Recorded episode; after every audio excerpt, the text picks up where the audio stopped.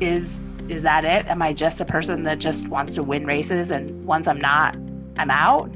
Huh. Yeah. Am I? I mean, I need to ask that and and it's a tough question and to be honest about it. And I said, you know what? I I really um no, I I do want to race even if I'm not winning.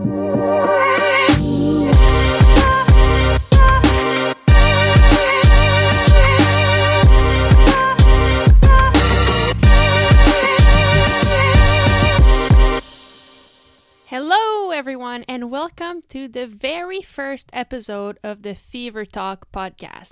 Uh, my name is Magali Rochette, and I am a professional cyclist, uh, especially in cyclocross. I am from Canada, but above that, I am a very curious person, and and this is why I decided to start this this podcast.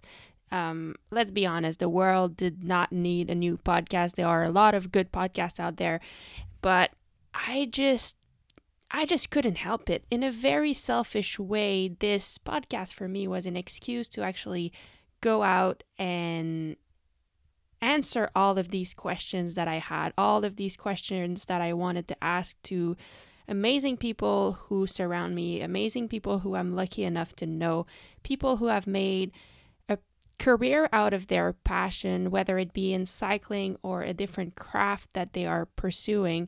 And I said it. I'm just curious. I had so many questions and I had to ask them. So this podcast is my excuse to go out to these people and ask them.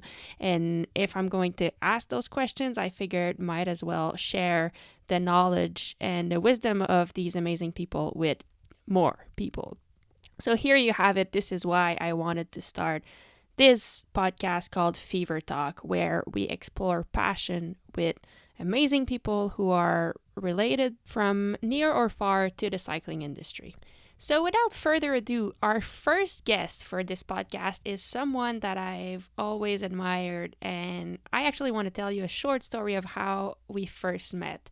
And it was at the very first Cross Vegas race that I did. Back then, I was 19 years old, and I was having one of the best races of my life, finishing just in the top 10 and I raced all race with Georgia Gould who beat me in the end. And for me just the fact that I raced with an idol like Georgia Gould was just so amazing. And the next day at the Interbike bike show I was meeting with the Clif Pro team, Luna Pro team back then.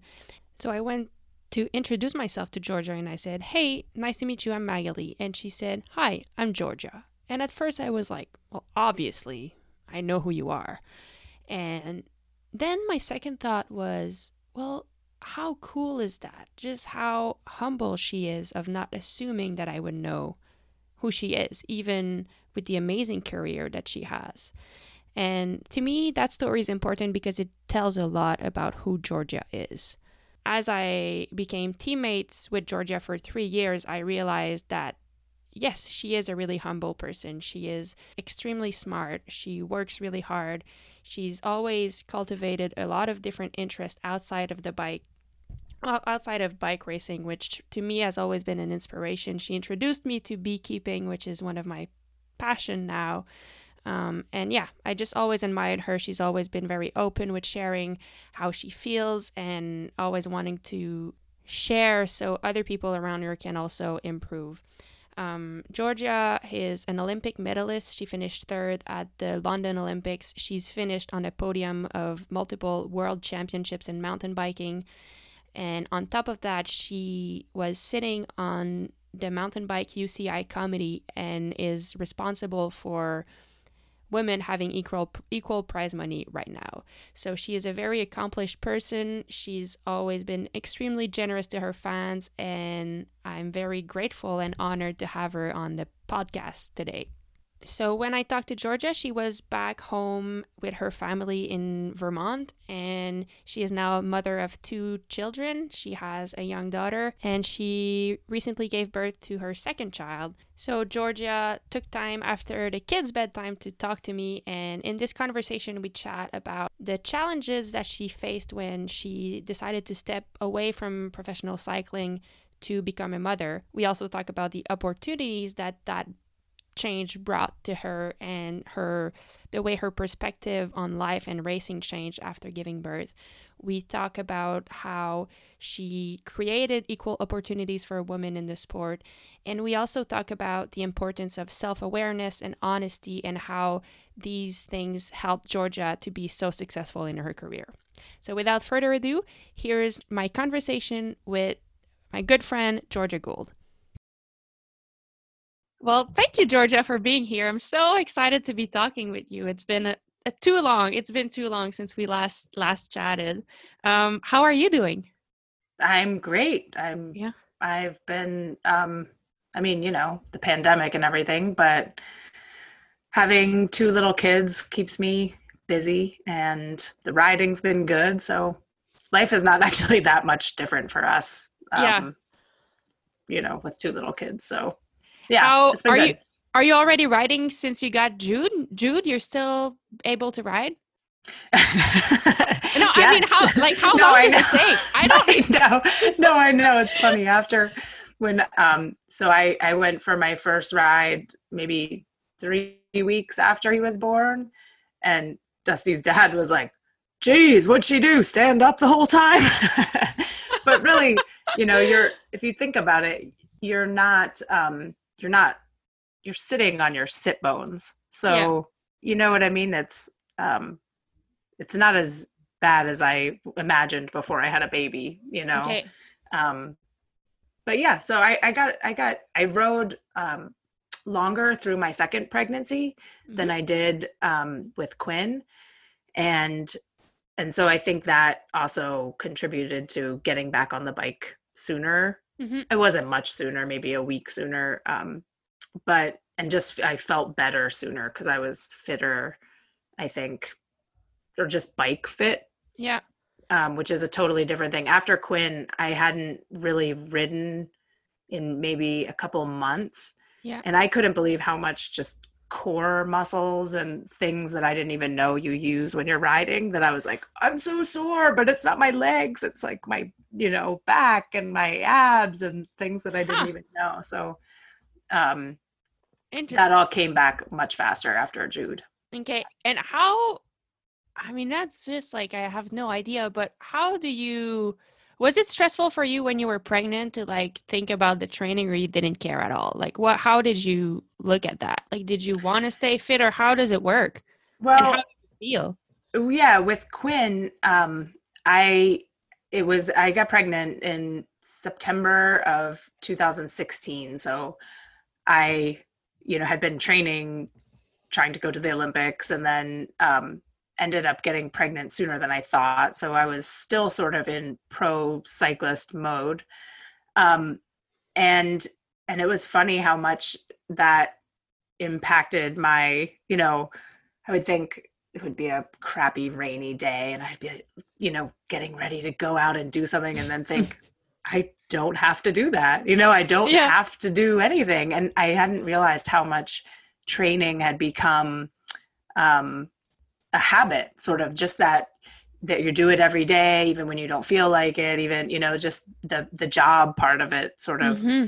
and i just decided sort of going into my pregnancy that my goal was to be fit or to be healthy i guess not okay. fit but to be to be healthy and to feel good um but i didn't really i didn't want to be the mom that's like doing the most stuff you know like oh my gosh look at georgia she rode 500 miles and she's six months pregnant you know mm-hmm. i just i didn't care about um you know i spent my whole career trying to you know being competitive and i just didn't i didn't want my pregnancy to be a competition yeah um and so but it was actually really hard to turn that that a side of my brain off you know and huh. to just think okay, what feels good? You know, oh, doesn't feel good today. I'm just going to stop.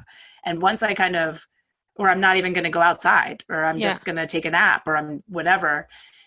But once I sort of broke that, um, that habit, it was really refreshing to hmm. kind of rediscover activity as um, just something that makes you happy and and not necessarily or you know just something to make your body feel good or to make your mind feel good but completely divorcing it from the the job part of it or the Yeah. um you know the fitness part where you're yeah. So um so that was cool. And and i would say i definitely was fitter with jude just because um the riding around here is steeper. You know there's the there's like more hills. I'd be like oh god want to go for an easy ride but even an easy ride is um and i think i just sort of was more um i don't know i'd done it before and More so confident, was maybe. more yeah just more confident in it- just being you know pregnant and riding and so Huh. yeah That's but- really cool. That's so Yeah. interesting. And now, and now you ride with Quinn. Does she? I think you told me she's riding a bike now, or? Well she- she's got a little strider and she's really she she's got the hang of it now. Okay. um you know she can kind of she's not she doesn't love ri- like where she's like let's go ride bikes all the time you know she doesn't but she, she'll go sometimes and she gets into it. But i also have a little um it's called the Mac Ride and it's a seat that i can put on my bike. Okay. and um and that has been that was actually really great before she liked the strider because um Is that sits- the, the seat at the front? it's not it's it, you, they sit right over your top tube Oh, okay. so it attaches there's a little spacer attachment that goes under your um, stem and then it clamps onto your seat post and it's just a one little seat it looks like a saddle and it has these two little um, bars that come down for them to put their feet on and then they Ah. hold on to your handlebars okay. so it They're seems like really a part dangerous. of the ride. totally They, like they can see everything. totally and dusty you know my husband when when we first got tried it out he was like this is so dangerous are you kidding me but then he saw how much fun she was having and it was you know she wasn't interested in being in the trailer all these people i've you know other pros that have kids and they're like oh i went for three hours ride i'm like man your kid is patient because after about 10 minutes my kid's like okay i'm done. Um, so she never really liked the the trailer but that was like you said she's part of the ride. You know she can see what's coming up. I can talk to her. I'm i'm right in her ear so i can say oh do you see that you know Mm-hmm. whatever mushroom on the side of the trail? Or um and so that that was really cool to kind of get her um into riding and before she's big enough to really go for a longer ride Mm-hmm. she could enjoy a longer ride you know she's Yeah. she doesn't have the you know endurance to do much No, no, more than course. just a but um you know and you just bring a lot of snacks and Cool. stop and you know it, again it's sort of a different way of um rediscovering Yeah. what, what's fun about riding a bike and um No, that's Yeah. super cool. I guess like one of the maybe the challenge, but it looks like it can also be super positive. Like, how do you keep doing what you love, but include your kids? So a lot more organization, I guess, and a lot more mhm. planning, but you can still do everything, I guess. yeah Yeah. yeah and i think i mean it definitely i think uh, you know like i said she was not really into the tra- the uh, trailer and you know i i didn't want i don't want riding bikes to be something that she doesn't like. And so i would never want to i would rather just not take her or whatever than have it be something where she looks back like oh my god my mom took me for this. I hated it you know? And so yeah. I like of course I would would love her to love riding, but I I don't want to push that on her. I want her to kind of discover it for herself. And so I Mhm. just whenever she's up for it, and there have been times where she's like, "Let's go ride." And I'm like, "It's raining outside." She's like, "It will be fun." okay, you know, and then it's like I'm not going to turn down that opportunity, you know, that chance to yeah. um, and then you know we start riding and it's raining, and I'm like, "Are you sure you want to go?" Yeah, this is fun, isn't it? Like, okay, well, Love Quinn. yeah, Oh, that's awesome. Cool. Yeah. Um, well, I, I feel like we could talk about that all day, but I just want to get back to just get back a little bit to the early part of your career because it's been an I mean, incredible career. I was just reading your website today and I knew, you know, I knew how good you have been and how successful. But reading through it, I was like, oh my God, she won so much stuff. so, I, I mean, I don't want to talk about everything that you won, but I'm curious. Um, I think if I'm right, you started cycling a little bit later than the majority of professional racers. And I'm curious first, how did you start? And yeah, was it like, do you feel like it helped you to start later maybe than most people? Um, yes, I did get a later a later start than a lot of people. I think I, I I guess especially now that there's things like NICA and there's more of a junior um, you know, and and youth racing and stuff like that. So yeah, I I would say um, I definitely had a little bit later start. Um, I was about, I think I was 23 when I first got my pro license, and I raced just sort of locally for a few years. And um, I was 25 when I did my first um, full season of um, you know the Norba Nationals at that time, which were the the national series.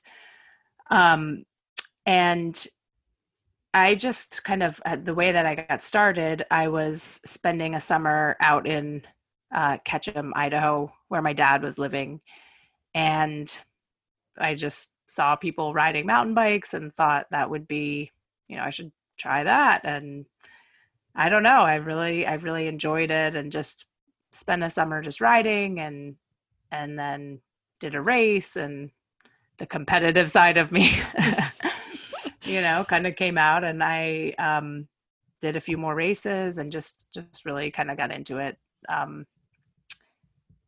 so not nothing too exciting there. I, you know i think i started just how a lot of people do you know just mm-hmm. i'll try a race and then i was pretty good at it and moved up pretty quickly. Um but I think having a later start um, was was a, a benefit for me because when I see, I mean, it's hard to race at the at the level, the highest level for a long time, mm-hmm. and I think if you start the younger you are you it's just it's hard to stay to be so serious and so focused on something for a really long time. So, yeah. you know, I my career was um what, like 10 years. And that seems like a long time, but you know, if I started racing when I was 16, 10 years would be 20. I would only be 26, which is yeah. you still have so many I mean, so much time you could potentially race for. Yep. And so I see especially with a lot of juniors, um, U23 racers, you know, they get, they're so good so fast. And then, but then they still have to race U23 and they, you know, are they going to make it to the elite level to really see what they can do? Or yeah. does the, the pressure and the, um, just the, the focus that it takes to to maintain that focus for that long? Are they going to just decide they want to do something else after mm-hmm. they've been racing for 10 years, you know? Yeah. And there's certainly um, examples of people that have done that, you know, that have just raced from junior to 40 years old or whatever, 45.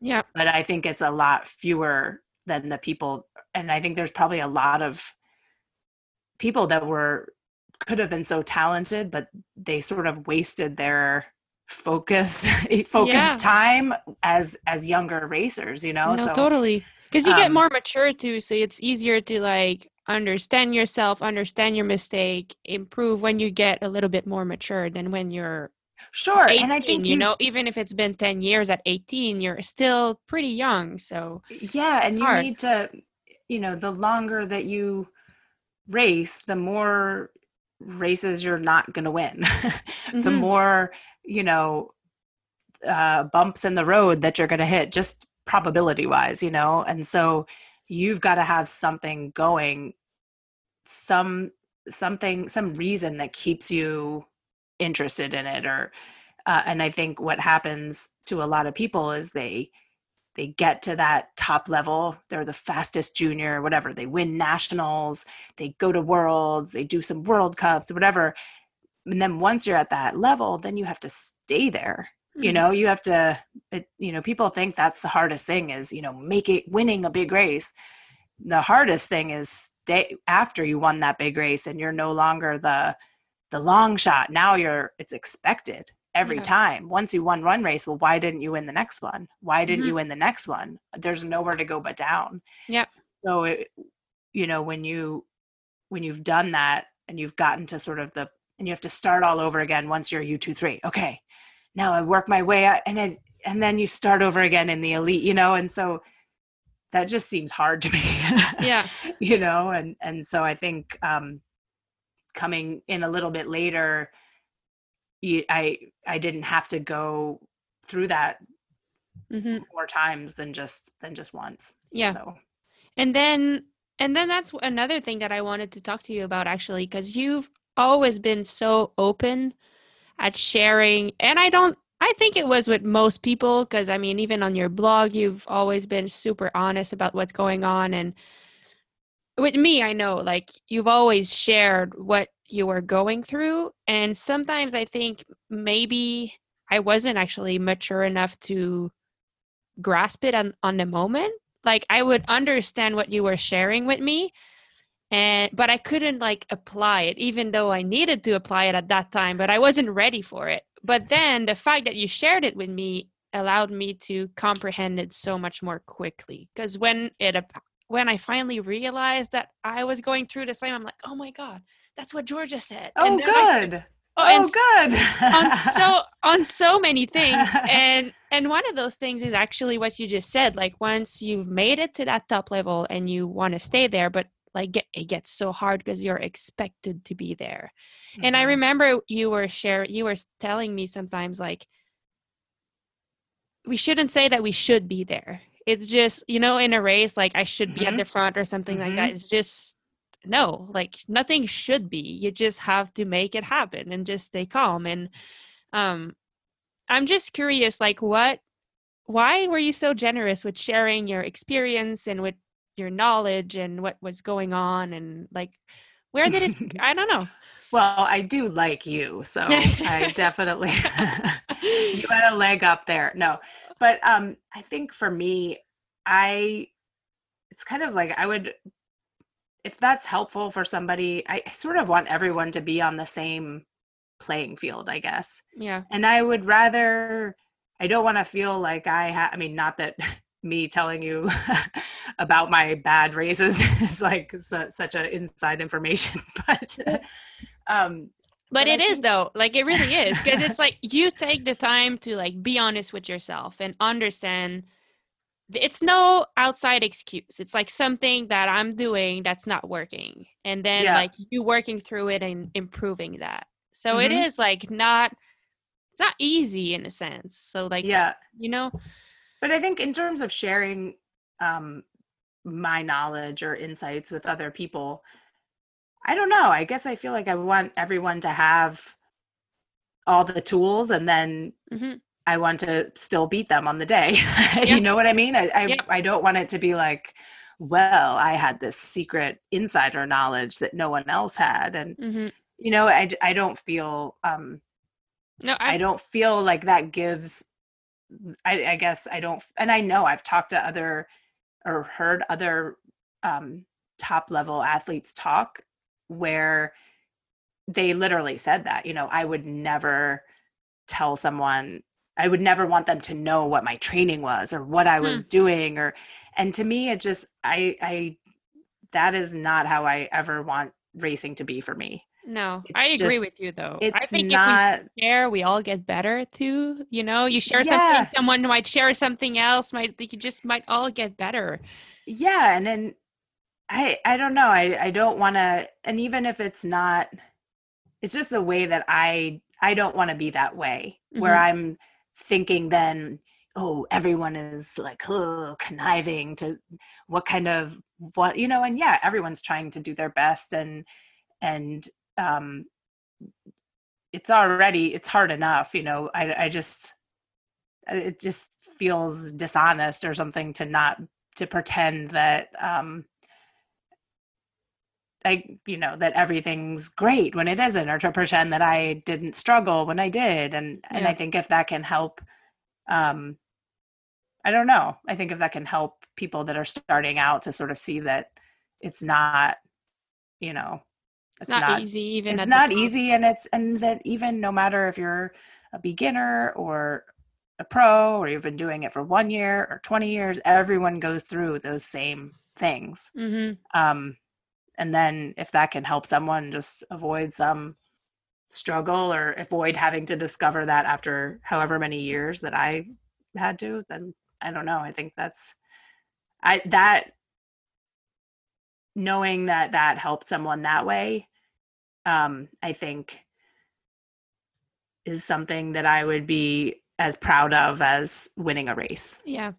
Yeah, and I with so I mean, I totally agree with that. And for me, like a lot of the things you shared with me, I still apply today and always, I mean, I always think about you when I like think about that. But I mean, one of the things I know when I was younger, I wanted to train like so hard. And I really, in my mind, like if I worked harder, I'd be better. And sometimes I remember before World Cups and just after big travel, I was still like, go out and do like really hard trainings and at some point you told me and i don't know i don't remember the context but you said like you know sometimes it's good to like keep a little bit of that hunger for the race and not waste it all in the training. And that's another thing that on the spot i was like huh okay and then I talked Whatever, about old it. lady. well, no, but I, I understood because no, you, you like you did explain it really well. But I was like, huh, like that's something I never thought about. And then with David, um, we talked about it, and he was like, yeah, she's right. And if she says that, like she has experience, she knows. Um, and now it's something that I always keep in mind, like total. And it's so true. Like you want to have all that hunger for the race. Who cares if you beat your record three days before the race? Like, and yep. but you need it. And I'm just curious how like where that self-awareness came for you. Like how was it hard to like discover all these things and just like I don't know how to ask my question actually, but did it come naturally like always being honest and trying to find like what was not going right and how you could improve those things which are often like mental things that we need to work on? Or like how did how were you going through that? And i don't even know if that's a question but yeah no i understand i mean i i get the gist of what you're saying i think. I think um i think that's definitely a, a skill that it took me time to develop. And I think just the same way that anybody that's been doing something a long time, um, you know, you there's things that you wish that you could tell people that are starting out. There's things that you can tell people and they will can understand and do it, but there's other stuff that you just have to learn for by yourself, yourself by doing it. And I think knowing sort of how you operate and how you are motivated and you know you have to sort of figure out how you are because people are different you know some people do really well with um you know controlling every little thing and being super type A about it and they've got to have you know really and then other people need to not be that way or that ruins it you know? Mm-hmm. and i remember i mean even now i think like oh i should have been more serious about xyz when i was racing. And then i think you know what? I i tried that and it wasn't for me. Mm-hmm. and and it's easy to go to look back and say oh if i just you know kind of the way that you do after a race i could have pushed harder. You know mm-hmm. i could have done more. In the and in the moment you're like there's no way i can do any more.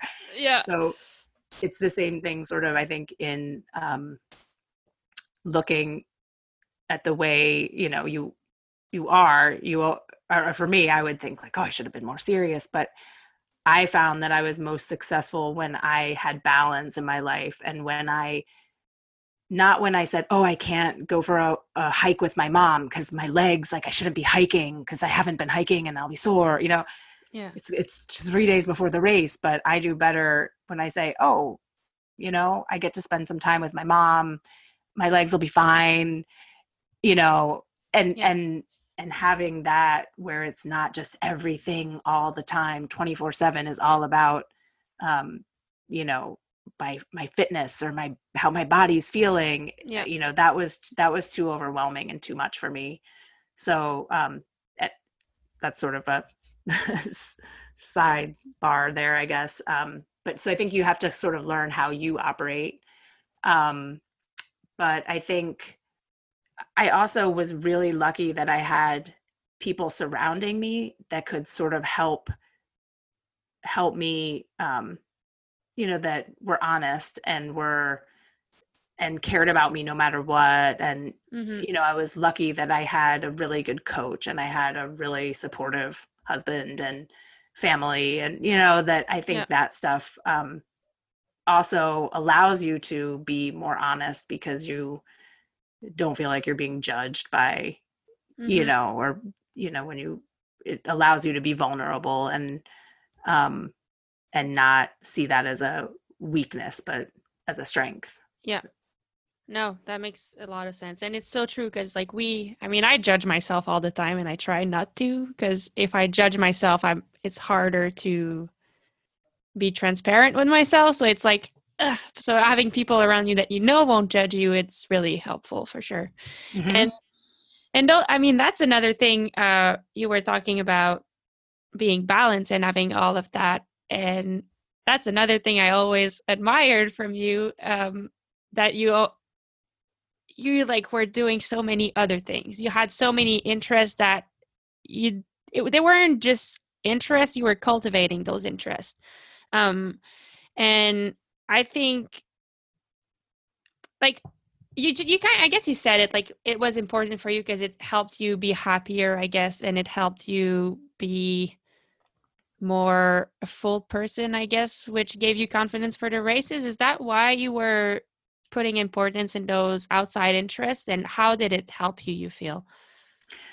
well i think you know sooner or later you're going to have bad results or you're going to have some some roadblock that it's going to be tough going for a little bit Mhm.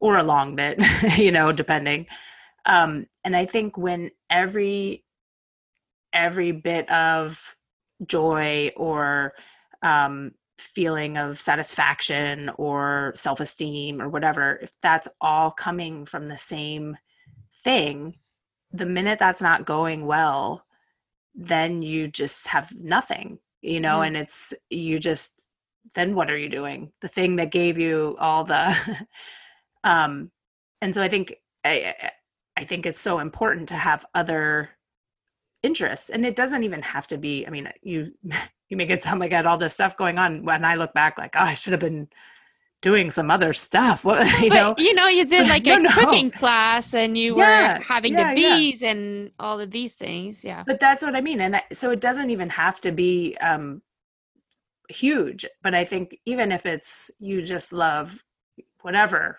reading or you know gardening or anything i think having something that's apart from that no matter how racing is going you have that and it's something that you enjoy and that gives you joy that that is really important. And i think that's another reason why to me um when you you had said about something about that i was generous with fans um and that to me was a really huge part of my career. You know when i would when people would come up to me and say oh um you know i was i was in a race and I I broke my chain and I just thought, what would Georgia do? And you know, I ended up I finished and I ran in and I felt so I was so happy that I didn't give up. Or and to me, I like the feeling of winning a race. That's great, but then it kind of passes. And but knowing that you,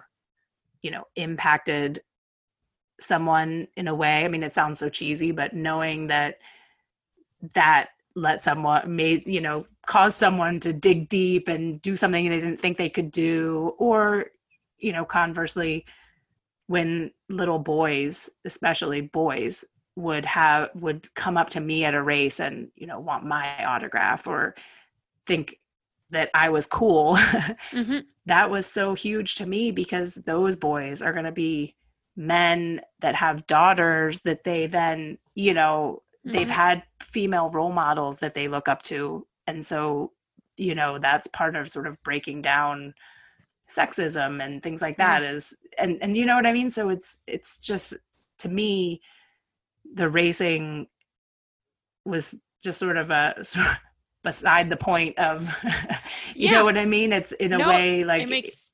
it that would be the thing I would most like my, you know, remember people to remember me for or whatever yeah. you know is not well i guess it's about like what is your definition of success like what is it for you you know so mm-hmm. is it just racing or is it being a really good person that impacted so many people like it's yeah. or, or something else but is it just being happy or is it just you know yeah. so and i think asking that question just helps to kind of I don't and know, I think, set like your values. Yeah, and it's good to and it's good to know to kind of do the the deep dive and and know yourself what why are you doing it and it changes you know mm-hmm. it totally changes i you know winning is really awesome it feels yeah. really great to win races you know when i wasn't really winning races it really was hard, especially when I was doing all the same things that had given me success, led to success in the past, and it was not working anymore. Hmm. And so I felt like I ran out of tools to to get back to where I knew I should be, mm-hmm. quote unquote, you know. Yeah. Um, and I had to really um, kind of just be honest with myself and say, okay, I'm not winning. I'm not even close really right now. Do I still want to race? I've been doing this long enough. I could surely walk away and I've had success and a successful career, but is is that it? Am I just a person that just wants to win races and once I'm not, I'm out? Huh. Yeah. Am I? I mean, I need to ask that and and when I really question to ask. It's a tough question and to be honest about it. And I said, you know what? I I really um, no, I I do want to race even if I'm not winning. I mm-hmm. I still like racing. I love pushing myself. I can never push myself by myself as much as I can in a race. Mm-hmm. And there's just something different about you know, you're all you're worrying about this or that or whatever and as soon as the gun goes off it's just like make it happen do whatever you can do with what you have you know it's just yep. it's there's something kind of simple about it and um I just I really love it no matter if I'm the last person across the finish line or the first. So yeah. um but I think it's an important thing to um to ask yourself and to and to know again to know why your or what your motivations are mm-hmm. so that you can then you know be as successful within that um you know that uh I don't know what the word is. I guess according to what you yeah. decide is best for yourself. Yeah, yeah. Uh huh. No, that's really interesting. I love that. And and then and then in when you decided to step away from cycling, uh, was it because that why wasn't as exciting for you as as much, or was it or was it because you got pregnant or how did that decision come I mean, about? honestly, it was it was more of a biological clock issue. Mm-hmm. you know, when I when I re-signed with Luna for the the four years leading up to Rio, um, I sort of had the the talk with my husband of like, okay, I'm going to do this, but the night after the Olympics, you know, like we're gonna. um, so, um, you know, because that's that unfortunately or fortunately however you look at it you know being a female professional athlete you know you can't be pregnant at the same time as you're racing or you know you can't do both and um and so i just i knew that i wanted to um i wanted to start a family and I was, you know, it kind of just coincided with the the team kind of going in a different direction. Mm-hmm. But um, I could have, and and I also didn't want to have. Um, and this goes back to what we were talking about before with just my goals for my my quote unquote goals for my pregnancy but i didn't want to to commit to racing professionally after my pregnancy Yeah. because I didn't know. I didn't know how I was going to feel once I had a baby. I didn't want to put the pressure on myself that I have X number of weeks before I have to race again. And Mm-hmm. I thought, you know, maybe I won't even care about racing anymore. Maybe I will, but I don't want to have any commitment. I don't think it would be fair to other sponsors or to, you know, and I, and again, I didn't want to have it a timeline for myself. I really wanted to be able to just experience pregnancy and having a little baby without having that External over me. pressure. exactly um so um but yeah i i i could have easily kept racing i think i'd come i had my my dark times you know i'd had my big success and really great years and then i'd had a really hard time after that and i felt like i'd really come back even better in 2016 and i had Mhm. um, a bunch of results that you know or just bad luck things that kind of on paper my results weren't that fantastic that year but But you know they were solid performances. That, yes and were- and yeah. in my head and knowing just based off my training and everything that i was you know better than i had ever been you know that i Mhm. was um so so i could have i think i could have easily kept racing but Yeah, i knew that sure. that would that that was not that having a family was not something that i wanted to delay any longer Mhm. for racing um and so you know that was sort of the the trade-off that i Yeah. you know And and then you said you said that you were you didn't know like would do you want to come back to your racing would you miss it or not or Mhm. and, and in the end what do you miss it do you sometimes feel like you would like to come back or how do I do. I mean, that? I I do. There's lots of stuff I miss. There's also stuff that I'm so glad that I don't miss at all. Mhm. um, but yeah, I think I don't think I would ever return to that. You know, the I don't really have any desire to do like a full World Cup season of, you know. But I could I could definitely see myself racing. You know, a couple big races and nationals or worlds or you know like i Yeah. that's my little dream hope dusty didn't hear me. It's like oh do- god. Okay do you seriously. Do, i won't say it really loud but do you want to do swiss epic in a team with me? Maybe. it's so funny. He's just like "Re- seriously what is your for what? So you can get a pro contract? You so know? you do still think about it dream about it a little bit. Totally. I'm like yeah. oh whenever when when is the the arkansas worlds i'm like oh i have time Yes. oh my god that's so cool So, Yeah. um, But But what is no, I it mean, that I- you miss? What what do you miss the most? And and and I guess also what do you not miss at all? But like, Yeah. what is it that keeps you?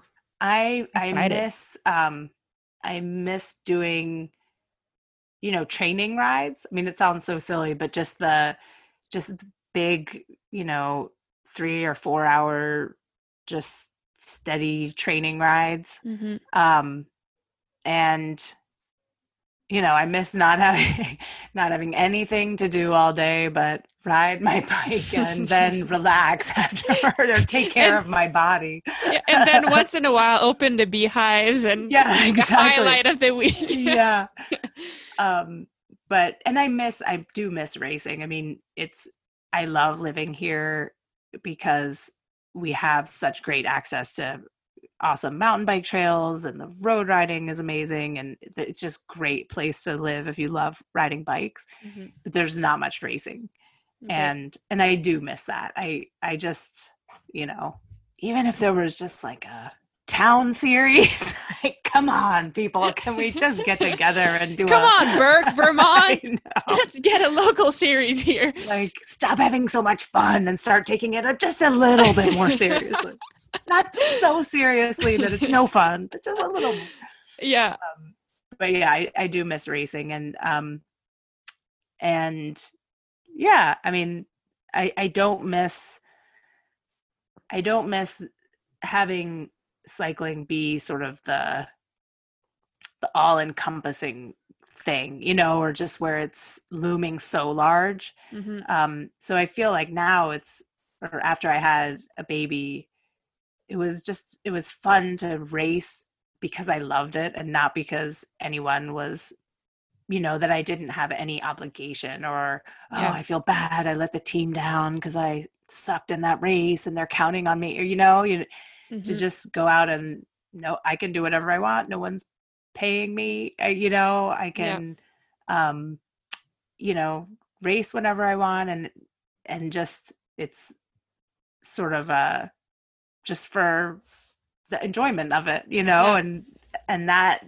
that was really was really a nice spot to be in and Mhm. now you know i have other people in my life that i um am sort of not sort of that i'm totally responsible for. I'm kind of responsible for that. I mean quinn's three. She can pretty much take care of herself. Yeah, she's she's pretty smart. oh my god.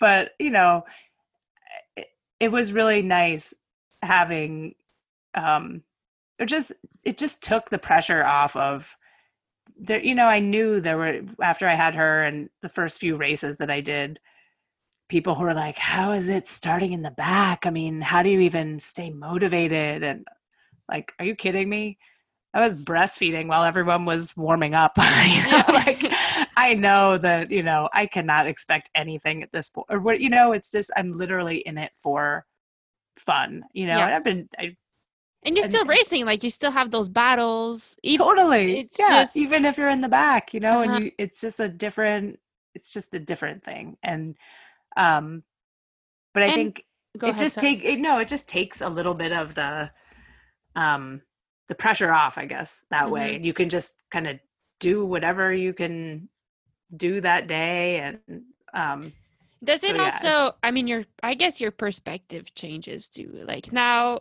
you have something that's actually important to do. You know, I mean, you yeah have kids. no, that's and true that's and- true yeah We get all wrapped up sometimes. Like when racing is your job, you see the wall. Like you have your nose to the wall, so all you see is that that brick. But if you take a few steps away, you realize that it's such a tiny brick in that whole wall. yes um and i'm sure that must change like how you approach it you realize like bike it's bike racing like come on. yeah yeah it's and so it's fun. nice you're sort of like okay you're not like okay should it be 23 psi or 25 should i try these tires you're just like put some tires on? Do i have time to ride for 10 minutes before i you know like i don't yeah.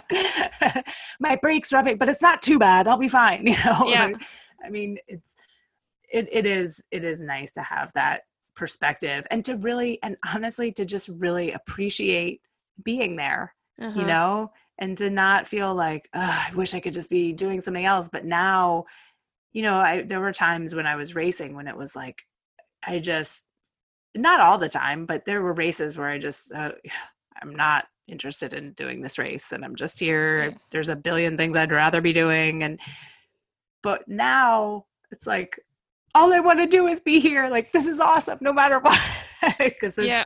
you know it's just a different um and it's it's cool to you know to have quinn cheer for me on the side of a race or to to finish a race and and to kind of just let it go whether it was good or bad or whatever because again i'm moving on into real life and and so um yeah. it's i think that's so interesting to hear because for for me i feel like the like the magic spot would be like right in between not caring because you know like you were saying what you miss sometimes you were talking earlier about like 2016s you had such great performances and Yeah. then like you miss sometimes maybe preparing a little bit and i miss this summer like what i miss the most about racing I missed when I feel so ready before a race. Like yeah. you know, there's one you've been targeting and you feel just so ready and excited and all week long you just have to like calm yourself down because you're so excited but positively Yeah. and you know you've prepared and you like that feeling for me i love it however sometimes like that feeling is really on a fine line of like being obsessive and then when Yeah. it's obsessive and you lose perspective then it's Right. like so stressful because it's like the only thing in the world so yeah. it well, looks that's like the thing. I mean, how hard was that? I think to when because that feeling, yeah, you you know you're you're prepared for a big race. You know, sort of your work is done, and you're you know you've you've accomplished, even though you haven't raced, you've accomplished all this stuff. But then once the racing is off the the table, you know, how do you maintain that? Um, you know that Mhm. sense of accomplishment or do i mean i wonder how many people are just adrift like without any goal race or you Yeah. know it it was hard for me like i didn't yeah i just found but you j- also have so many other things Well, i mean talk yes. about me having things going on you have way more i mean and i i admire that about you too and i think that's why you will have i think that will benefit you a lot as you continue in your career just Well, having you. uh, so many other things that you you know it did help give you joy summer. and give you and are interesting. Mm-hmm. yeah. For sure because at some point it was like well we might not race at all this year. So like you have to enjoy other things and feel accomplished in other ways. Um but yeah no totally. And and that's like what i was where i was going with that is that maybe maybe now you have like the best of both worlds because you have the perspective of like what's important but you've also you also have the experience of like i've Yeah. prepared to be my best and so yeah yeah do you think about that sometimes? totally no i do that just i that now i feel like if i had a and who knows maybe this is totally just my dreaming like the racer in me dreaming but Well, it's I fun to it's fun to dream. that I, if i if i had some event you know that i really wanted to do that i would be able to you know be efficient about my you know i, I wouldn't have the luxury of like what's the ideal way to train you know that i Mhm. could then again harness the motivation and the um to kind of get you know get where i needed to be but also do you know what i mean You- Yeah. you, you have to sort of let go of some stuff but i think i could um that i could still be you know maybe not as good as i've ever been but solid Yeah, really solid, You know, probably. Mhm. um and again i think that is you sort of things kind of um narrow down where you you can see because you have the perspective what kind of things you just need to let go of Mhm. and what kind of things are really important or Yeah. you know in tra- you know in training and in life i guess yeah, but also for just the training if i was if i was going to go and do um you know have some race that i wanted to Hmm. no, um, that's really interesting.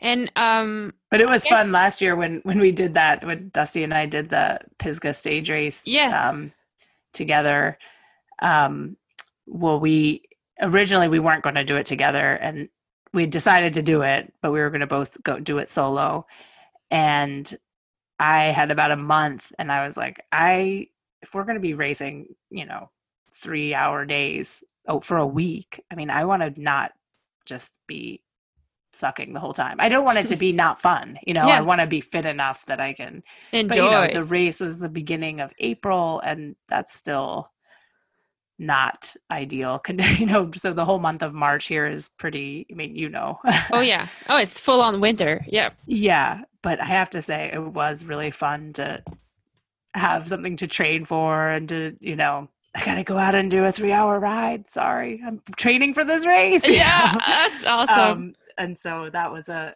that was a fun thing to kind of even though it was just miserable, you know, riding my fat bike on the road in the slush sometimes. Yeah. I was loving it. I'm like, this is great. That's cool. Yeah, that's awesome. And that, like, you were asking about how I kept, I guess, my motivation of like accomplishing things this summer. But for you, how has that change been after you gave birth? Was it like, because I just don't know what it's like to be a kid, but it, could- to have a, a, a child, a child. Um, so does it, do you get that same sense of accomplishment or how did you get your, your fix? From I having the baby.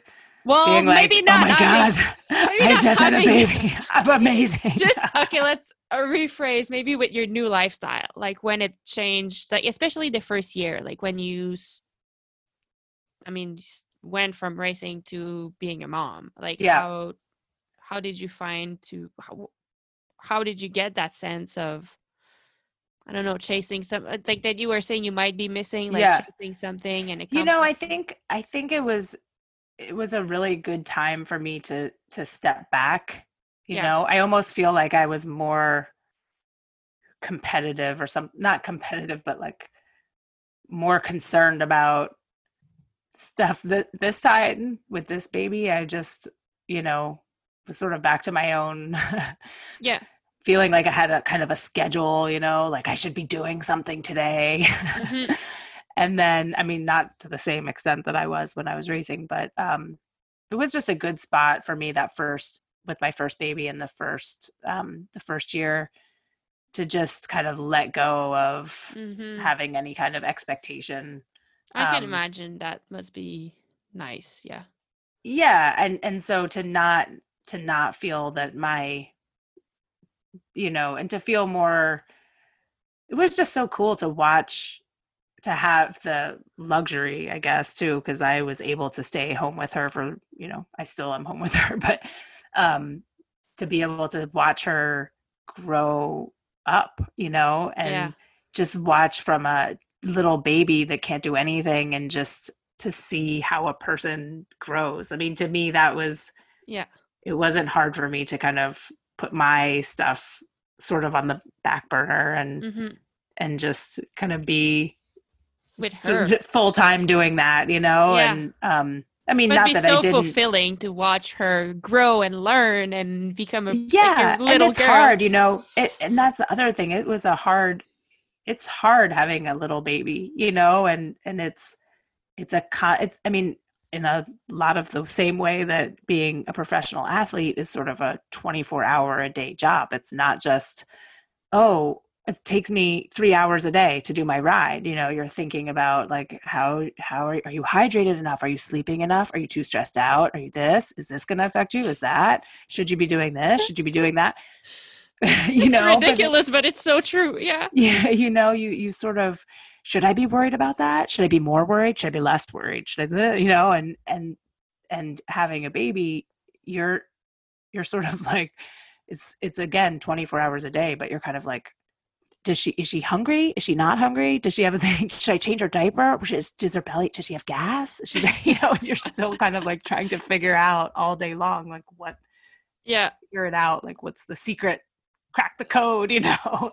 Yeah. um so it was that was sort of that kind of took my all my um energy and but i i did find that riding still was such a important thing and you know my husband was great about yeah go and you know you take some time because i think you do as a parent need to have time alone and time to do your own thing and um yeah. that makes you a better mom or dad to if you have the if you can you know take some time and um and for me so for me riding served a different purpose i guess in that Yeah. first year than it Yeah. did before you know it was still just as important to me but in a different way Yeah. than it had been before Cool. Okay. Well, I won't take too much more of your time, but I want to talk about one thing that uh, we talked about. What is success for uh, for us or for you, and um, maybe a little about your legacy. And I think yours um, is bigger than. I, it's not a competition, but yours is huge. Um, I mean, You've touched a lot of people personally. Um, I said already that you were so generous with your fans. So a lot of people that you talked to at the races, you impacted them. Um, a lot of younger athletes, myself included. A lot of people you just inspired by they watched you race, but you also created equal opportunities for women in mountain biking, and you were the one. You were the instigator of that. Um, I'm just curious how where did the your driving force came for that like it must have you know sometimes it's so huge and it's it looks better than ourselves and it looks like a mountain how do you tackle that and like where what kind of obstacles did you have to overcome to create equal opportunities equal prize money for women in mountain biking? Well that the whole thing actually started at a cyclocross race okay. where um, i was at the podium presentation and i was standing there with the guy that won the race. And he said and i had won the race. And he said oh pretty good payday huh? And i kind of i mean i guess i had won $250 and he's like $2500 that's a pretty good payday and i was like what you got $2,500. I had no idea. I had no idea what the difference. I mean, I'd never looked. Like, and what year was that? The, um, I don't know, maybe 2007. Okay, so still like, yeah, yeah. And I was days. just like, "Are you kidding me?" And then I went and looked it all up, and I was like, 10 times. That's insane, you know. And I just sort of thought, I mean, mostly I was just appalled. Like, are you kidding me? This is ridiculous. and so I started a petition. I mean, I just, I had no idea where to start. Oh, see if I can send a petition to the UCI. So I got, I don't know, 2,500 signatures or 3,000 signatures. Printed it all out, did one of those online things, but I printed out and I sent a copy to every commission at the UCI. So it wasn't just, you know, it was one to the BMX, one to the road, one to the whatever. Never heard a thing. mm. And then I was asked to be on um, an athlete commission, which it was a new thing they were starting at the UCI. And I thought, oh, well, I guess I didn't piss them off that much if, they're, if, they're, asking me to be on this commission. And then from there, um, I was asked to be on the mountain bike commission. Yeah. And the athlete commission didn't really do while I was on it, it didn't really do anything substantive. Um, but when I was on the mountain bike commission, that was a real spot to, um, you know, they were doing the rules and talking. You know, it was it was very much, and they didn't make any final decisions. That's all approved at the um, management committee at the UCI. So all all of the recommendations from all the different committees then have to be approved. Um, but here I was in a room in Belgium or in, yeah, Belgium, I guess is where we had most of our meetings. Um, or no, sorry, Geneva. I don't know.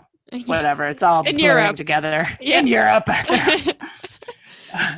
but so here I was in a room with six guys, you know, mostly older European men. And um, at our first meeting, we talked about a bunch of stuff, and then they opened a. Does anyone have any other questions or any other topics? And I said, well, how about equal prize money for you know, and uh, and in mountain bike, it was probably the the closest to being equal of all the disciplines but I don't know if that's better or worse. You know, the the men would win six hundred dollars, and the women it would be like five twenty. You're like, really? Why? Yeah, like eighty dollars. Who can totally, pitch in? Really? Totally. That's the thing. You're like, is this more appalling or less appalling that it's huh. so so different? Just on principle, you just need to be a little bit less. Mm-hmm.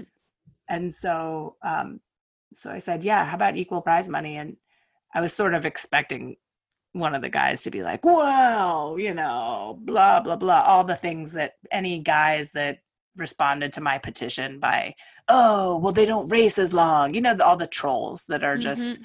they don't, they're, they don't go as fast. They can't beat men. So they shouldn't get paid this, whatever. Mm-hmm. I was expecting one of those arguments. And they kind of looked around the room and everyone was like, Yeah, yeah, that sounds good. Yeah, send it off to the and I was like, Seriously? That Someone Was just had to bring it up. someone just had to bring it up. And but- that I mean, to me, that's the biggest moral of the story. You no one think did. Yeah. no one ever did because there was never a woman on the committee. So no one even thought about it, you know? Yeah. So it wasn't necessarily that they had this, you know, Evil plan against the women. they yeah. just didn't even think about it. And so wow.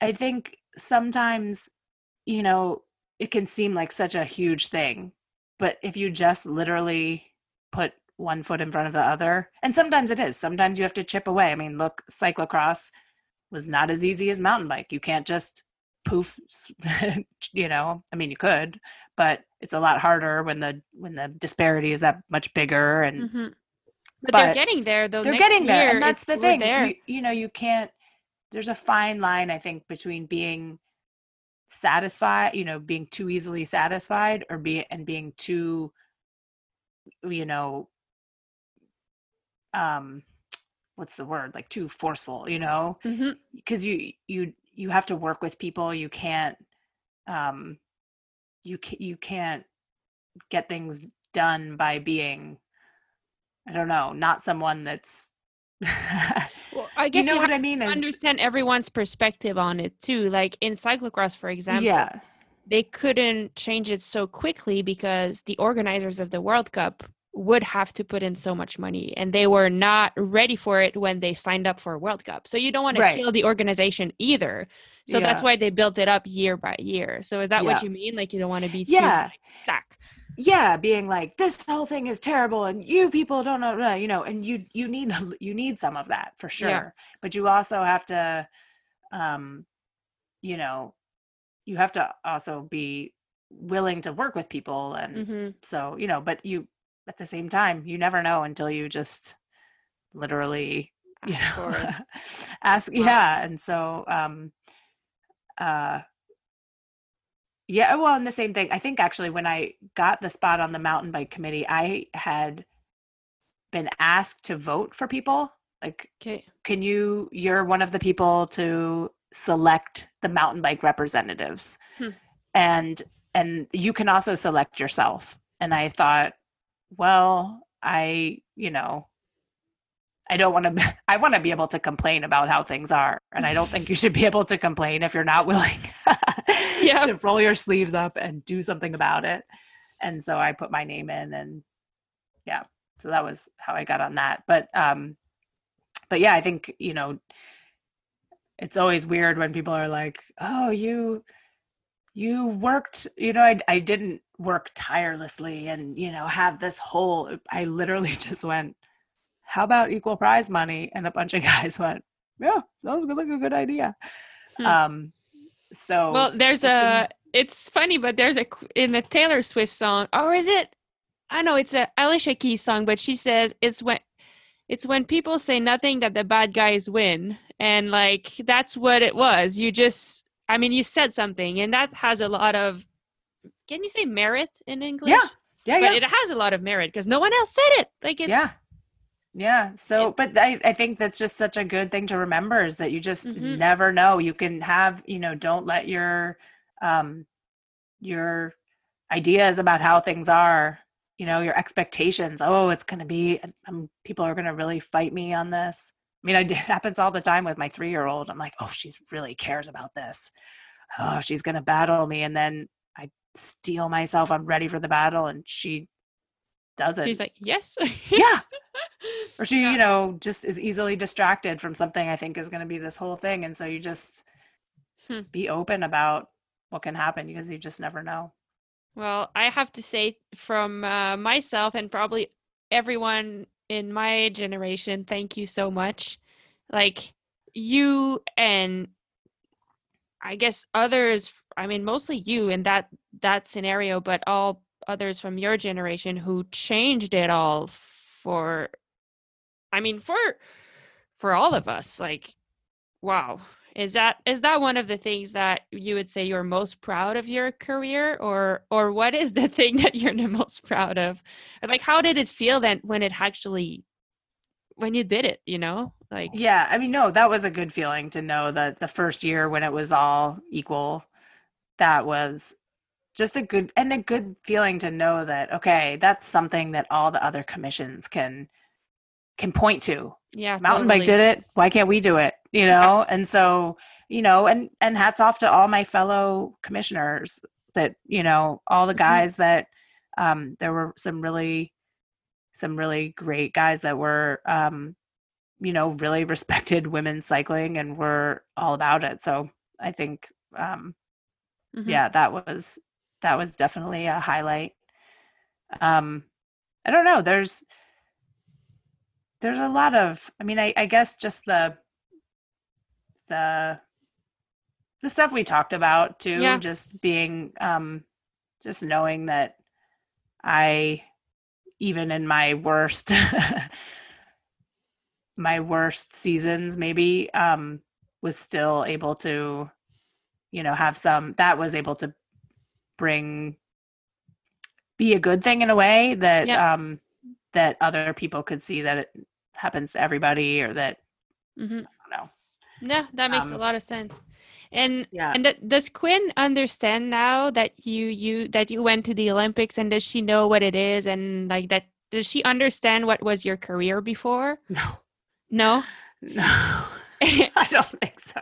And- but she does love to wear. We have a big um a big uh you know like bucket that has all medals from different races, you know? Yeah. I mean, you know, just whatever things you get on the podium at any race. And so she just like Puts puts them them on, and wears them around cute. and yeah so but yeah she has no um i actually brought my medal out the other day because friends of ours had never she was a friend of mine kind of commented about it I was like did you ever see it or, i always feel weird asking people like do you want to see my medal but, Yeah. but i think people are nervous to ask Yeah. I said, do you want to see it she said oh yeah so i brought it out and i think it was the first time quinn had seen it she's like can i play with that one I'm like that's one you can't play with That one I kind of like it. You're like, I don't know, little special. why not? I mean, she hides stuff too. So, Uh, and not intentionally, but she'll have some plan like, well, it's sleeping over here. And then a thing. And then we're just like, where's the iPod? Like, oh my god. you well, know, this, the iPad is having a nap with the baby oh my God. doll. No. And then or- she'll forget. She'll be like, I don't know. And then I'll find it in my KitchenAid, you know, or like I pull something out. It's like a month later and, you know, lift up, up in a stack of towels. And in between two, there's like a whole something happening there, you know? Yeah. So it's just, I'm Oh, like, you know, you cannot awesome. play with this one. So uh, the reason I ask is like if you could, when she'll understand, and you can share some memories with her. What what is your best race memory that you would love to share with her? And it doesn't like it can be anything really, but Yeah. is there one that I don't know. I think there's, I mean, I think that Olympic race in in a way was a really, I mean, a really important part of my career just because to have, you know, in our sport, it's it's so hard to have everything kind of come together on a day, you know what I Mhm. mean? And you try it every year at worlds or nationals or but to have like one specific one day race that you're um you know peaking for or whatever to have it all be good on that day and then i didn't have the ideal rate you know i didn't have my best race there but i still had a great you know i still you turned it around, right? yeah and i and i still was able to you know perform well on that day and you know that was just a huge um just so satisfying you Yeah. know and just felt so fulfilling to sort of have to have something that kind of everybody kind of knows what that is you Yeah. know people Yeah. that don't know about cycling and you know that that was that was really in terms of just my career as a cyclist you Mhm. know um but i don't i don't know what i would um i find that i pick things from different races you know one Yeah. race where someone made me mad and it was like the short track in Fontana. And it might be the hardest I've ever tried in a race. You know, I mean, Yeah, yeah. yeah. someone and it's it's so funny. I mean, I I wish that I knew what how to turn that on What a- triggered you? in What an triggers you? important I mean, I knew I knew what triggered it in that race. Yeah. specific person. And I I think it was literally, you know, there was a preem in the short track race for a pair of socks and this particular person was going for it and I was like I will bleed through my eyes before I let you have that. Oh, Yes. yeah. I was like I don't even care. I and it I wish that I could know how to have done that and I've never tried that hard in a important race Mhm. or could could dig that deep, you know, Yeah. in that way of being like and I always tried, you know, you're like, okay, it's worlds, it's nationals, whatever. And you just it's something that in my career at least, I found that just some days you just had or something would happen and you're just like Possessed. absolutely not you know Yeah. and, it, and you're like i am just whatever and you know to be honest in the olympics that when i had such a crappy start i was like oh my olympic dream out the window blah, blah. and then i was like you know what no like i don't even care if i don't win this race but i am gonna dig to, you know and so Those are some of the best, like best small wins, if you want. Like it just Yeah. feels so good when you overcome those things like that, and just I don't know, But, you like know, maybe I- shut your brain off or like go and yeah. but there's you know that i just have a lot of different race memories like that where it's okay it's put yourself back to yeah hmm snowmass 2007 but Yeah. you know where and, and it's funny that there's just different things about different races that that stick with me um Yeah. but yeah i think i mean to me having impacted people positively and um and having you know helped make cycling an inclusive and fun thing for people hmm that is i think my you know the thing i'm most proud about Yeah. it's you know you have to it's funny you have to sort of be fast enough that anyone cares what you think you Yeah. know It's true though. Yeah. but then you know but then once you're there it's what do you do once With you're that. there with Once that you have yeah that platform, what do you do with it? Yeah Mhm.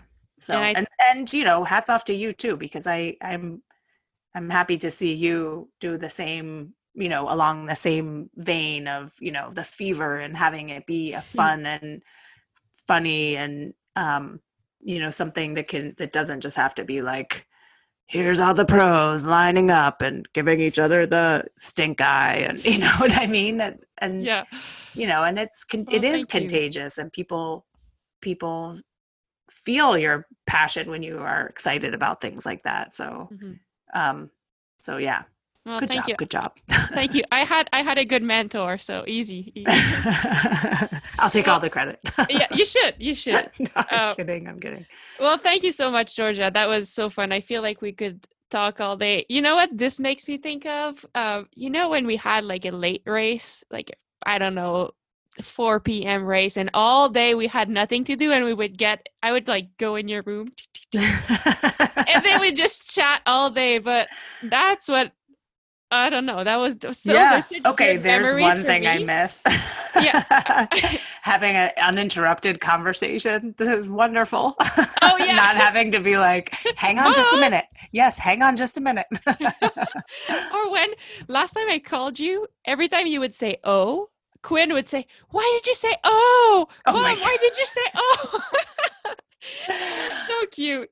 yes Yeah. uh, Well- she is yeah well thank you it has Thank you. been really so um so fun to to talk to you today and um i'm so excited to see how your podcast does because i think just for me not that i've been interviewed so many times but i've been interviewed enough to know kind of good questions and a good interview from a not good interview and you do a good interview so Well, good thank you. job. Thank you. And I have to tell you that um, you are in part one of the person who pushed me to do that without knowing. But when we were on the same team, at some point you did say, you should start a podcast. And when you said you said like probably super randomly, like maybe you were drunk, who knows? You just yeah. said that. it's not true, like you weren't often drunk, but um, you said that, and I was like, huh, that could be fun. And at that time, I actually bought microphones and I thought, like, you know what? I'll do a podcast. But I, I ended up not being confident enough. But that was like five years ago. And I wasn't confident that I could actually do it. So I still had the equipment, and our house in Arizona got robbed, and I lost it. I lost it all. oh, and no. then this year, I was like, you know what? I'm gonna do it, and now here we are. So you're you're the instigator of it. it oh, good. Without knowing. So well, thank you. I'm glad you're more than welcome. It's a absolute pleasure to talk to you always.